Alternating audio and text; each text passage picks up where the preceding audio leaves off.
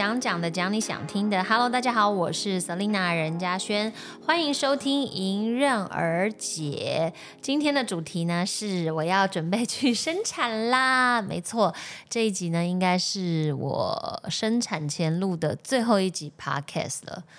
啊、因为我现在这个肚子呢非常非常的大啊，咱们的小腰果已经三千克了，头好壮壮，营养很好。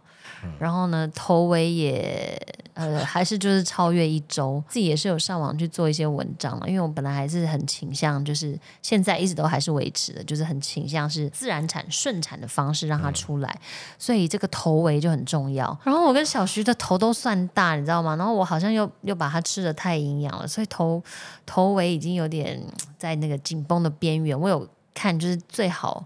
不要超过十公分，因为好像是跟子宫颈最窄的地方就是是十公分啦，哦，所以如果过大的话，其实自然产就会比较辛苦一点点。然后，所以我就想说，应该差不多了，快到了，对，快到差不多快到的时间，因为上礼拜你看已经已经三千克了，然后一个礼拜又过去了。如果以他这样的稳定的发展的话，可能又涨两百五十克，然后然后再加上正负，你知道这个产检都是正负三百到四百，嗯哇，这算起来他有可能已经四千，我这一想到我的头皮发麻，所以四千不会啦，很难说，因为他爸也就是小徐本人，当初就是一个四千克的巨婴。辛苦你了。对啊，那天我才跟我我才听我爸讲说，哎，我们两个，我跟我妹好像都不到三千，就是都都都差不多啦。嗯，两我好像不到三千，妹妹好像是三千多一点点这样。所以我妈妈也是顺产嘛，也是自然产的啊、我之前听所有的妈妈都跟我分享，她说哦，最后一个月真的很辛苦。然后一直到我最后一个月的时候，我就心里还想说，哎，好像没有那么辛苦啊，我都还可以爬爬灶啊。然后就是当然托腹带很早就用着了，因为我肚子很大。然后托腹带也拖着，然后就是，诶，还是可以啊，就是出去去朋友家啊，坐着吃饭啊，也是可以聊一整晚。当然回来有时候就会，就是会比较不舒服这样。哦，我现在已经可以完全的体会这些妈妈们的感受，就是因为现在也是卸货倒数了嘛，已经算是可能倒数一两周了。真的真的很辛苦，肚子很大很沉，然后伴随着不定时的宫缩，它又还能踢。我我我真的不知道我里面到底是有多大的这个几平在给他住这个豪宅，到现在他还可以踢，然后还可以滑动，各种的拳打脚踢还在滑动这样，然后伴随着有时候踢一踢就引发宫缩，我就想说你何必呢？因为宫缩就是其实他也会被压压紧嘛，就是它也会被被缩住这样，因为宫缩完之后，它又会有时候有这哦有感觉就是、哦活络筋骨的感觉想，说撑开了，赶快再动一动。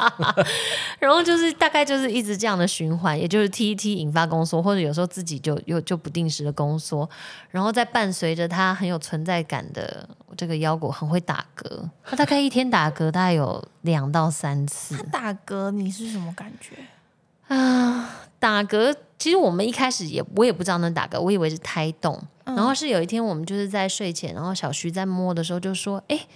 这个怎么那么奇怪？这个胎动很规律。”因为照理说胎动是不规律的嘛，嗯，他有时候踢这边，有时候踢那边，然后有时候就像我说的，像滑垒这样滑动一样。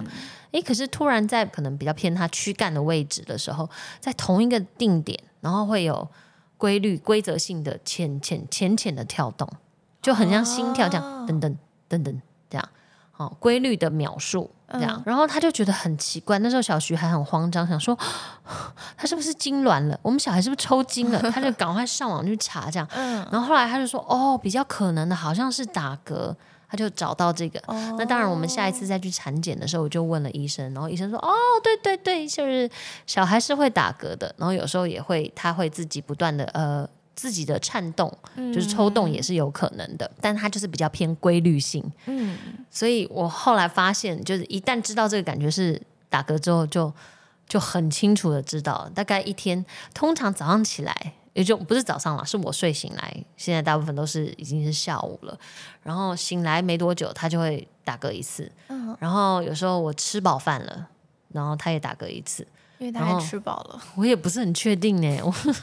然后或者晚上他打嗝一次，就是他好像是这也是很正常的啦，就是嗯呃婴儿会吞吐，就是吞这个什么羊水啊，然后或者是在训练他的横膈膜啊，就是会有类似像打嗝的状态，然后就很规律。我打嗝，他还都打嗝了一两分钟，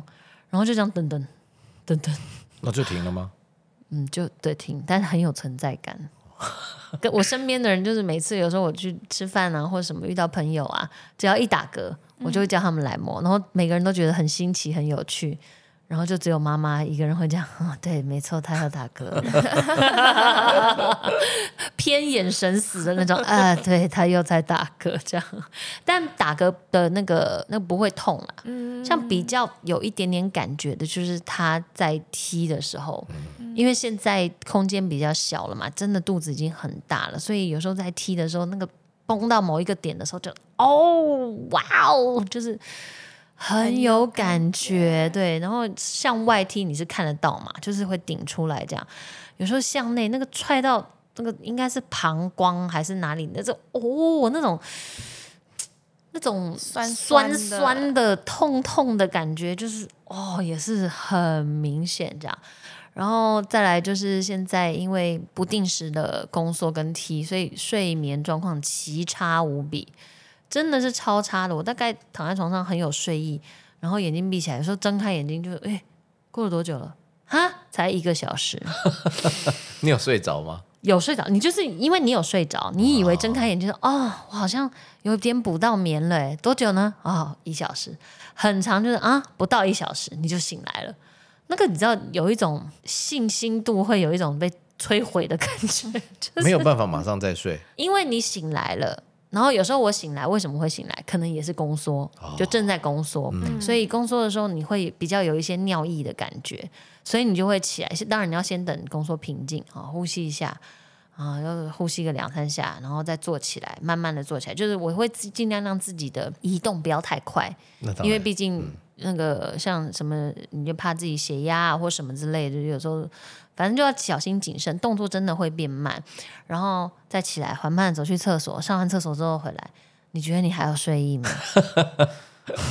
整个醒了，好，那所以又再熬一下，有没有？就是又在。嗯，呃我我我是划手机啊，这当然不是太好的示范，但也没别的东西划嘛。我有试着转头看一下小学睡姿，然后看他睡得非常非常香甜，你只会有一阵怒火，所以就也不宜看他嘛，那那就看手机吧，然后再酝酿睡意，然后等到酝酿睡意的时候就再睡着，那在不断的轮回，你一睁开眼睛，呃，一个小时。那通常这个大概要大概要到三四回合，也就是说。已经天很亮了，甚至有时候都中午了。我发现真的是中午之后，那个胎动跟宫缩会比较平静一点。嗯，我也不知道为什么。好，稍微平静一点的就可以，可能一觉就睡个两个小时。我现在只要能够睡两个小时，我都觉得是一个非常有效率的睡眠。你看，我现在对睡眠的要求如此的低，所以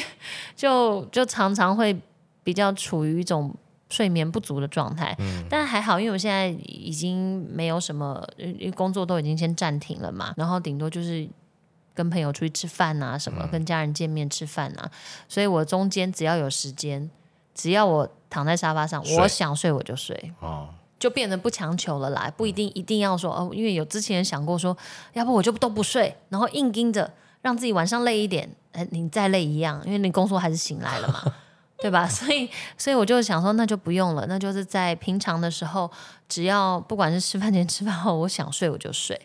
然后很早开始呢，我就已经不是只睡一个枕头了，因为这个胎儿太大的关系，就是虽然它已经往下了，可是因为它又更大了，所以像横膈膜有时候就是会很挤、很不舒服，然后有时候会伴随着胃食道逆流，而且不一定是在晚上吃睡觉前，有时候是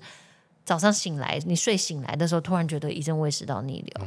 所以我很早就已经都睡两个枕头了。几乎这样就有点挺着对睡了。对对对，比较稍微就是高一点的睡，然后而且蛮妙的。我自己是像有时候转身，哦，你都不知道，我这多羡慕那种。你知道以前是应该说你们都是这样，你睡觉的时候，你从你一直睡右边，你会一定会就觉得哦，右边已经睡了，然后要翻左边嘛。对啊这个是非常自然的一件事情，而且很顺利的一件事情。你知道我不能这么顺利的做。我如果睡得半梦半醒，然后哦睡右边，OK，我现在这样很咻的我就转到左边，马上宫缩就来了。哦，会这样子啊？对，因为你动作太快了。哦，动作一个太大，然后或者是我不知道是不是每个每个妈妈都这样，但至少我是这样，就是我如果从我右边要翻身成左边，我如果太迅速的这样噗的一转，可能用到肚子的肌肉啊或什么之类这样。啊，马上就宫缩了，因为我的宫缩感觉是很明显，就是除了肚子很紧之外，它会一路牵连，就是那种呃，像是你你的筋膜，你的体内的筋膜，它会从肚子就是拉拉拉拉到你的就将近肺部，然后到你的喉头。我的感觉是如此的明显，就是会有一种整个筋膜这样被拉紧的感觉，所以你的呼吸你都会知道，哦，这是宫缩，就是跟胎动是完全不一样的。所以变成我在醒来的时候，我要翻身呢，我也不能太恣意的，就是说翻就翻这样，就是要很缓慢的，先慢慢的这样舒，这样就是舒展一下啊、然后确定不行，然后啊确定可以，然后再先躺到中间啊，然后把那个你的月亮枕啊枕头移到另外一边，然后再把脚翘上去，然后什么之类这样，就是。得缓慢的进行啊、哦对，学会慢这件事情，大概是我在孕晚期，就是现在这个孕的怀孕的晚期学到的最大一门的功课。我觉得应该就是在准备让我当妈妈的其中一部分。培养耐心。对，你说对了，就是要耐心。对，因为你你看，你如果那个腰果刚出生，他也不会讲话，对吧？你只能用耐心去了解他，说，嗯，所以现在这个哭是为何啊？是尿布吗？哦，是肚子饿吗？是啊，就一言不合就哭嘛，这都有可能嘛。所以你得需要很大的耐心。对对对对对，而且接下来你如果你还有一些那种就是要喂小孩要吃奶，没有他嗯要吃，不管你是不管不管是不是喂母乳，他反正饿了他就要吃嘛。对 所以我觉得这一切都是在为了对为了做最后的，就是确定妈妈你是准备好了，就是的这个这个阶段，就是现在这个阶段，预习，真的是很累。嗯所以那时候，那个我我记得有有些人就因为有些人见面就会关心说啊，你要喂母奶吗？这样哦，那很辛苦哎，几个小时要起来一次。我想说有差吗？我我会比现在差吗？如果是喂母乳，假设四个小时哦，我还能睡四个小时，那还谢天谢地了。我现在一个小时就醒来一次。假设我如果可以睡两个小时，我都觉得是福气了。那是不是我表示我已经准备好了？就我对于睡眠的最低要求已经已经那个标准已经很低很低了，这样、对。所以现在就是大概就是一个这样的状况。然后在上一次产检的时候呢，也有呃医生也稍微跟我，嗯，就是会稍微约一点时间，因为虽然我是要嗯、呃目前是选择自然产，然后顺产，但是也可以用另外一种方式，就是我还是可以跟医生先约时间，在差不多的时间，不一定要真的等到就是有产兆。然后产兆分三种嘛，就是第一个是破水，第二个是落红，第三个就是宫缩的频率已经变得非常的频繁。这样，这三个就是我不用等到这个三个其中一个产照，我就可以先去。那为什么我想要倾向这么做呢？因为我就是想很多，我觉得我现在就是这个部分呢，不知道是因为腰果，因为现在算起来他就是铁铁的处女座嘛，不知道是被他的星座影响了，还是说我自己本身的个性也有这个部分，就是很处女座，很龟毛，很偏，很有一点点比较，嗯，那叫什么？嗯、希望都是规划好的状态下，准备好做这件事。对对对对对，我好像不喜欢太突然或什么之类的感觉，让我很不舒服。所以我希望自己是在准备好了，然后嗯、呃确定我要做这件事情的状况下，然后包括我的待产包啊，什么什么东西都都准备好了，然后我去医院这样。所以这个部分是我自己有想过，嗯，这是我的需求，所以我就会先跟医生约时间，然后去医院呢就可以进行那个打催生的这个步骤，也就是说让自己的产程虽然它还没有产兆，可是诶，我们可以用呃医生的帮助之下，让我提前就是有产兆的产生，然后还是在自然的方式下生产。这个是我现在目前理想的选择的生产方式啊，当然也希望我这个理想可以嗯心想事成，可以心想事成。然后再来呢，就是这个很多人都知道，就是生产要准备那个生产包。哦，就是你要去待产的时候要准备的东西，这样哦，很多哎，而且我每一天就是都在想，就是会忍不住一直想着我要带什么，我要带什么，我要带什么，我要带什么。然后呢，就一直把它写在那个笔手机的笔记本里面，然后就很多，就是越来越多越多。所以我现在可能会带一一卡行李箱去。很多人都很轻巧，你知道，就是带一个一个大包，对啊，啊，一个大包，然后里面就放一些就是待产的东西，这样。因为说实在，现在可能嗯医院也有，然后月中可能也都准备的差不多而且了，其实随时买都很方便但我就心里就是想说，我要把它当成是一趟旅行，哦。你这个心态还蛮特别的 我把它当成是一趟旅行，所以我就是会准备带着我的行李箱，然后我旅行会带的东西，基本上我也都会带着这样。然后当然要加很多东西，是你成为妈妈之后你需要的。需要的这些东西啦，这些我就不赘述，因为反正大家如果要成为妈妈的，一定都知道。啊，如果不成为妈妈的，我跟你讲，你也没有必要知道。你这样 怎么有点冷漠？你这样其实很合理，因为等于是你看你要去生，对不对？对啊你这样子一离开家，你下次再回到家里，就接近一个多月一个多月后啦对，你就感觉像是我是一个长途旅行的呀，也没有长途，不是长途那叫什么哪里啊？那叫什么旅行？就是长时间。对啊，长时间的旅行。对哎，，嗯，耶，我要出去玩了，好开心啊！你是不是你的地方只有医院跟月子中心，玩什么玩？而且而且疲劳程度，感感觉眼神完全没有发光，没有欣喜。赶行程啊，赶行程。对，反正我就是会拎着一个行李箱，所以我就希望自己先都把东西准备好。可是问题就来了，你永远都不会有觉得自己准备好的一天，就永远都觉得、我是不是少带什么？我是不是少带什么？那天是我在我在想要带什么的时候，小徐就说：“嗯，你要不要带小喇叭？” 我说：“带小喇叭干嘛？”他说：“嗯，如果你不开心，你可以放音乐。”我觉得他，我觉得他他比较怕你不开心会骂他吧？他他他蛮害怕，因为我我当然自己在时不时我都会问他，我说你紧张吗？你紧张吗？这样，呃其实因为我很紧张，对。你知道我就是很擅长，就是把紧张丢给别人 我就很喜欢丢，很想要丢给他，就他好像比较没有，他没有他没有紧张，他就是说他没有很紧张，但是他比较担心我很紧张，对啊，哈、然后所以他希望我可以不要就是对，不要那么紧张，可以放轻松这样。然后昨天在聊的时候呢，他就是因为我最近这几天就有点变得更明显，包括我如果坐车出去，你知道，就是稍微有点窟窿，我觉得我整个肚子也是震到，就是我会很不舒服，就是这几天的感觉又特别的强烈了。然后你身体不舒服呢，你心情就自然就会很差，这样。然后有时候时不时就会就是就是会很低潮，然后会想发怒，然后有时候会想要爆哭这样子。然后这这些发泄的东西，当然小徐是感觉的，他是 VIP 嘛，也只有他而已，Only One 的 VIP，他就是第一时间感受到这样。所以昨天晚上在聊天的时候，他就突然有说，哦，他很担心我，万一生完之后，他怕我会有产后忧郁。当然这都很正常，因为这都是荷尔蒙的影响。这样，他最担心的是这个，他就直接跟我讲他的最担心这样。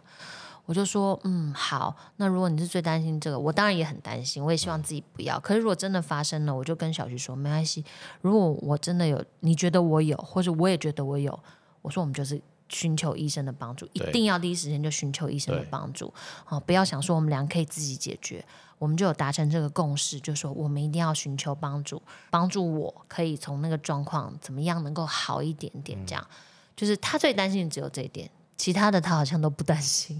那很冷，就对，因为你如果两个一起担心，两个因为这个东西是比较不可控的啦，嗯因为也不是说哦，我想我想要开心我就开心，是万一我的荷尔蒙它就是让我很低落，然后我就是就是没有办法笑，或者我就是没办法开心，这样就是，所以我们都有认清，应该是说，我觉得这一点在这整个嗯，从备孕然后一直到怀孕，这个怀胎将近快四十周的过程，我觉得小徐让我看到了一个地方，我很喜欢，就是我们两个都可以很能够讨论。有可能怎么样？有最糟的状况，然后我们都会去面对最糟的状况，然后去做好充足的准备。这样很好啊。对，就比如说很多人就说：“哎呀，你们生完之后，吼你们的生活就不一样喽，就等样这样。当然就是很多人就是过来人会给我们一些这种将也是为恐吓的话，这样。那讲真的，我们也会想，就说对，本来就是两个人的生活，现在突然多了一个小孩之外，那我们还我们要寻求什么样的帮助？因为我们都没有当过父母嘛。OK，所以我们就想到说，那我们要请一个保姆，能够最好是二十四小时在我们身边，让我们任何时候有需要都可以有一个有经验的人，这样我们不至于那么的手足无措。那当然，我们也不习惯说家里有别人就是住着。可是这个就是必，我们就会衡量，就说嗯，我们需要这个，我们有有这个需求，所以我们就都这都提前都已经先准备好了。这样，那为什么会讲到这个呢？因为小徐就有朋友，他的身边有刚好也是蛮多朋友都在最近生小孩，然后有就一个人呢就跟他讲，他们本来也是就想说生完小孩然后就是自己带这样。那个先生呢就有一天就真的是很认真的跟小徐讲，语重心长的说：“你千万不要这样想，千万不要以为自己可以。”他说：“因为他就发现他们的夫妻已经因为小孩这件事情，就是有很多的争执，已经影响到两个人之间的你知道感情了。然后，所以他们都觉得受不了，所以赶快临时就请那种可能保姆啊，还是托婴还是什么陪玩姐姐，我不知道他请的是什么，这样，就是让他们夫妻有一些可以缓和的喘息的空间。”这真的很重要。对，那他们是面对到了，然后已经这样了，然后才赶快去做这些准备。所以他就赶快跟小徐提醒，这样，然后小徐就说：“哦，我们已经准备好了，因为我们也很害怕。”对，所以等于说，呃，当然不一定会发生，也许搞不好我跟小徐很得心应手，也不一定这样。但是，只是我们就会先事前把。所有我们会想到的状况，我们尽可能想到的，然后先尽可能的做好准备。我觉得这一点也是在这一条这个 这个怀孕的路上，我觉得小徐是神队友一个很棒的部分。对，很感谢他。最近他也是对我的照顾，就是其实我真的是处于一种废人的状态，甚至因为我刚刚不是说了嘛，我的那个宫缩很严重嘛，所以。有时候我一个很大的动作，比如说我躺在沙发，我要突然坐起来，或者我要突然起来去上厕所，我如果动作太大，可能也会引发宫缩。哦，所以就变成他有时候我要起来的时候，他就会来扶扶我，而且他很专业哦，其实很像在照顾卧床的人。你知道照顾卧床的人要怎么扶起来？你要几乎靠近他，像拥抱他一样，然后手要穿过他的脖子，整个人撑住，然后搂住他的上半身，这样，然后把他这样抱起来，因为他越贴近你。你越省力，你越你花的力气，你要把它扶起来，力气越少，所以他就会这样抱着我弄起来。他第一次这样帮我扶起来的时候，我傻眼，我想说，哦，你怎么那么厉害？嘿，很会，你是有这样照顾过卧床的人的经验吗？他说没有啊，而且很得意，他很自信。他说没有啊，想就知道啦。哎呦，哎呀，厉害。感觉很有经验，天生照顾卧床者的好手 就很妙。他说想象你也知道，他觉得这样比较不会，他自己也不会伤到，比如不会伤到他的腰，不会不会花太多力气。这样他就会这样把我抱起来，然后让我坐起来，先呼吸两口，然后确定没有头晕，然后什么都 OK 的时候呢，我再扶着他的手，然后就是再站起来，或他再把我抱起来。这样就现在都处于这种状况。然后呢？也蛮好的，就是你要什么，你就只要开口就好了。啊，水没了啊，水啊，想吃水果啊，水果啊，想吃什么东西？是女王级的对待。哎，对，拿不到卫生纸，它太远了，他帮你拿。吃完饭要牙线，他帮你拿。这样，但是我我没有，嗯，我我也没有太享受，因为其实我是因为身体真的没有很舒服，这样。那然后有昨天他又他又讲了，他说。哎，你会不会之后生完还是这样？哇，喂，他果然有忧患意识，哎，相当有忧患意识。而且他很强，他擅长打预防针。怎么样？我生完之后不能这样，是不是？啊，其实生完之后应该不要这样。对呀，对，因为我们可能要一起照顾小孩嘛。是，我们要一起面临的是一个。如果你还这样，那他要照顾小孩，我我他应该会崩溃。对，我应该用用声控的方式说，哎。帮我小孩去，这样不行。这样某一些事情可以，可是我是觉得有一些东西你还是亲力亲为了。我是觉得比较，只是他跟我说，要不然至少轮流嘛。只是我觉得他他也不是很很很凶，或是很什么，他就是很真诚的，对，真诚的，就是有点发，他应该是内心发寒，你知道吗？吓到了，你该不会生完之后还是想说动都不想动。动都完全声控。好，没有啦，就是对现在的我是这样的状况，然后我我也很很谢谢他，就是对我现在这样的照顾，我觉得这是很很有安全感的一个支柱，特别是在这个时期，很多的不确定嘛，因为我我自己还是会很担忧，就是。诶，会不会如愿的顺产啊？或者是是不是真的会很健康？都觉得都已经这么啊、都已经熬了快要将近三十八周了，都这么小心的小心翼翼的，然后你知道，就是越快要到这个卸货的时候，越惶恐，然后而且心情也变得非常的复杂。我因为我肚子就是很沉很重，然后又宫缩，所以我当然希望能够尽早卸货。可是，一想到要尽早卸货，又觉得说啊，他在我肚子里面，我们都已经这样子亲密的接触，已经三十八周了，我的肚子就要空了，这样那种感觉，又有一种好像有一点舍不得，然后有一点就是你知道那个心情非常的复杂，就是你又期待，然后又有点不舍，我就说不出这种感觉，这个真的。是因为我现在我的脑袋也没有那么好，就是写意可能也没那么充足，没有办法用非常很多的词汇或美丽的词藻来去形容这个感受，但是就是会有一种很矛盾的感觉，这样。觉得他要离开你的身体了，对对对对对，很很奇妙的感觉。我想一般人如果没有经历过这个，可能不太理解吧，因为他跟你可能要切掉息肉啊，或者是拿掉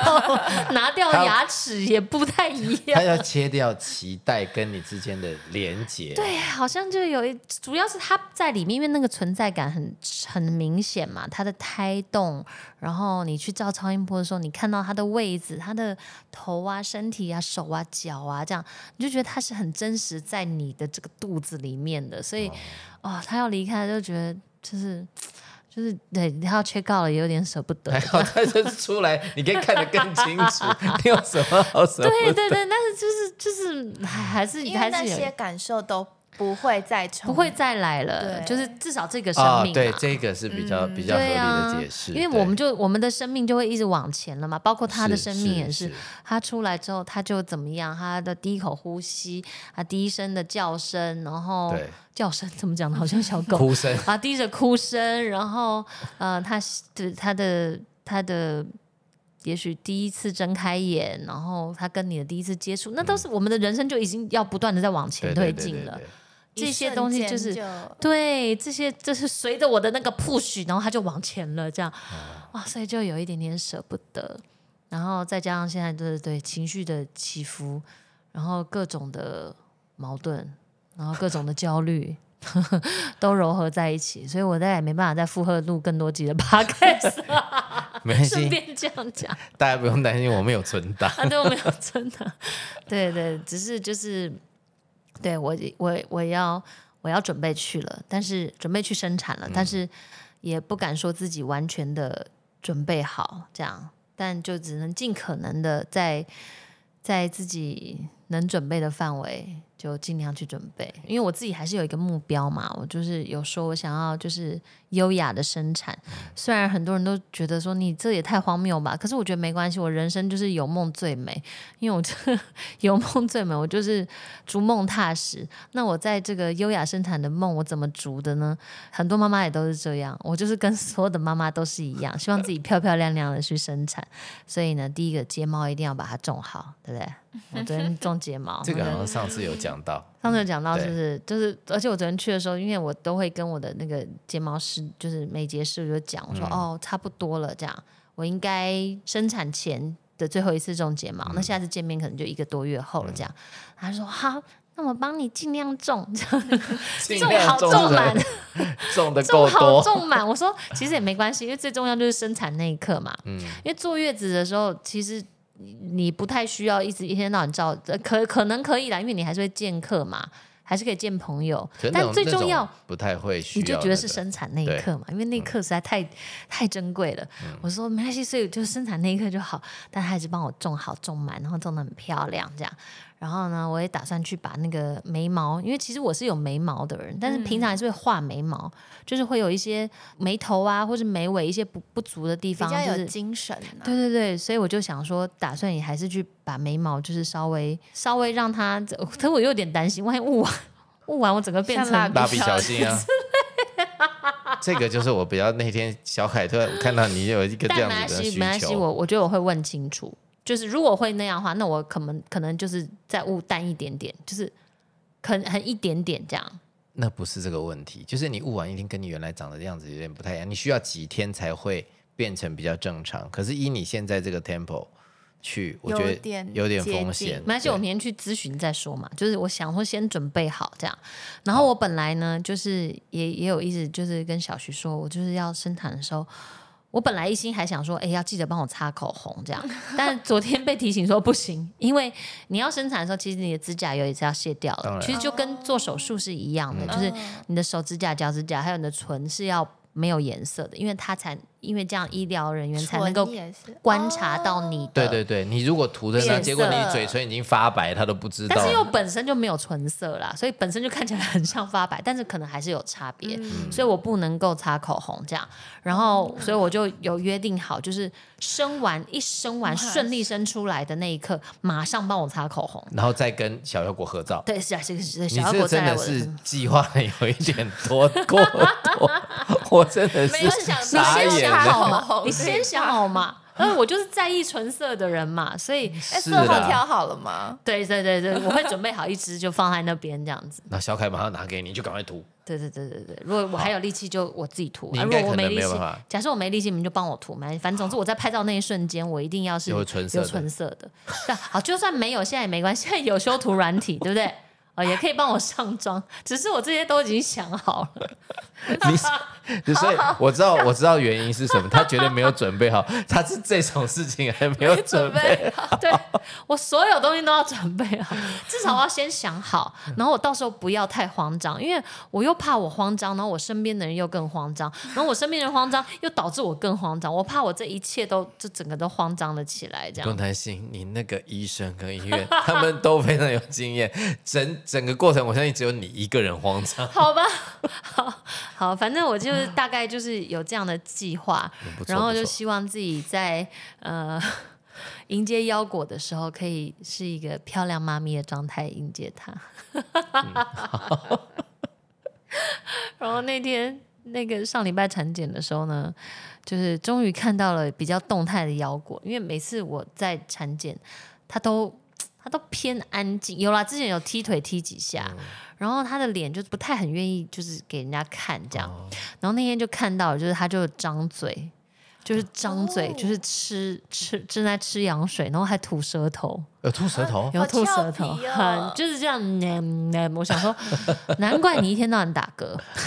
喝 太多羊水。就整那样嗯嗯嗯这样子，正正好有拍到这样。哦，那很很很珍贵的那很。明显，因为他因为已经长脂肪了嘛，因为已经已经足月了嘛，就是这个脸就是蓬的，然后嘴唇也是肥厚，肥厚应该是因为泡在羊水里面，整个就是很肥肥肥肥的肥肥，然后脸也这样嘟嘟的这样，对，这这正常了，出来的小孩都是肿肿。都是泡都是泡完对泡完水的样子。对对，我第一眼看到我儿子的时候，我也是吓坏了。对，我知道这个，我有我有心理准备，因为我那时候第一眼也有看到静宝嘛，嗯，就也是这，哎，怎么泡成这样？就是每个人都像泡桃一样，你知道吗？就是基本上是看不出来的。然后他大概几天之内，他会体重也会瞬间掉很多，因为就是像对。小水肿的概念。带掉百分之十左右，哦，对，就因为你的水脱掉了，然后就看起来比较像一个呃正常人。一，个正常婴儿，反正就真的很像怪怪的。我那时候看到我儿子也是有点害怕，第一眼呢就是什么都来不及看，就觉得呃，对，这个我有心理准备。对，所以我的一切就是，嗯、如果这样讲下来的话，好像准备差不多了啦。嗯对，加油我我对，就是只要我把我列列列在那个。列在我的记事本里面要带去的东西，用声控的方式请小徐放进行李箱，因为我还没放，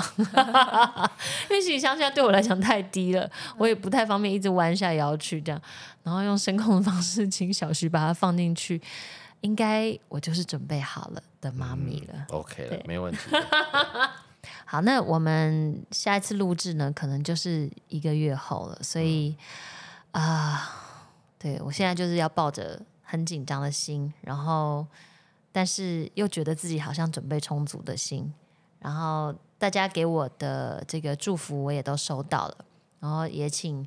持续的帮我祝福 会了，大家都相信，很期待这个小妖果这个小妖果，对，这个小生命的到来，然后这个希望我可以心想事成，然后很顺利的顺产，成为一个优雅的产妇。这个新的身份来到我身上之后呢，我也可以从容的、优雅的面对这个新身份。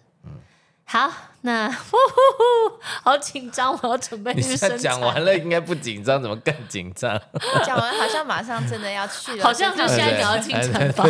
那就是哎，跟大家说完再见以后呢，就进去转身拖行，我们要不要用拖那后置拖行李箱进去产房的声音？好，那太做作了。好，就是我我要准备去生产了，这样，那就是谢谢大家，谢谢大家的祝福，然后等着我的好消息，然后到时候我再再跟你们分享生产的过程。应该也蛮多有趣的东西可以分享。